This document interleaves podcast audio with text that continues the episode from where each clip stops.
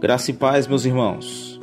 Colossenses capítulo 3, versículo 16. Paulo diz: Habite ricamente em vocês a palavra de Cristo. Ensinem e aconselhem-se uns aos outros com toda a sabedoria e cantem salmos, hinos e cânticos espirituais com gratidão a Deus em seu coração.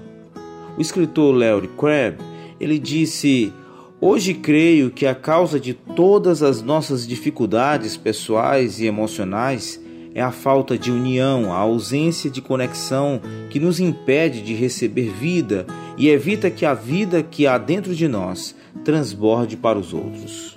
Um dos males do nosso tempo é a solidão.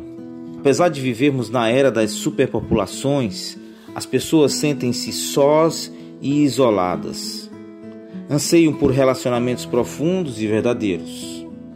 E nesse trecho de sua carta aos Colossenses, Paulo escreve que os cristãos devem ensinar e aconselhar uns aos outros, além de louvarem e agradecer a Deus como comunidade. Entretanto, mesmo em nossas comunidades cristãs, vivemos a síndrome da especialização. Delegamos o cuidado das pessoas somente aos pastores, aos líderes e conselheiros especialistas. Não assumimos nossa responsabilidade como corpo de Cristo de ensinar e de cuidar uns dos outros. Nas primeiras comunidades cristãs, os ensinamentos de Cristo eram transmitidos oralmente e isso acabava ocasionando maior conexão entre as pessoas. Hoje somos abençoados com a palavra escrita, em áudio, vídeos, programas de TV, mas desprezamos ou utilizamos mal as bênçãos, mantendo uma tendência humana manifestada desde Adão e Eva.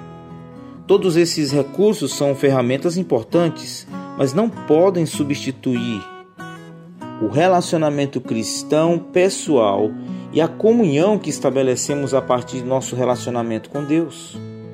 Um bom começo para o trabalho de cuidarmos uns dos outros é o discipulado.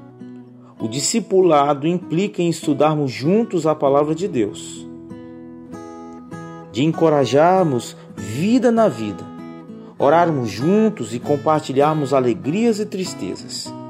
Para isso é preciso andar lado a lado, estabelecendo um relacionamento a cada passo. É um exercício de tempo e paciência, mas um exercício que vale a pena. Você está discipulando alguém?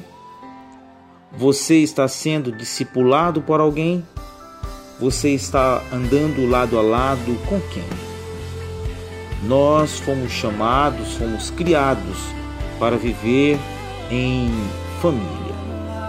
Um bom dia na paz de Jesus. O que há de belo é a noiva do leão, seu amor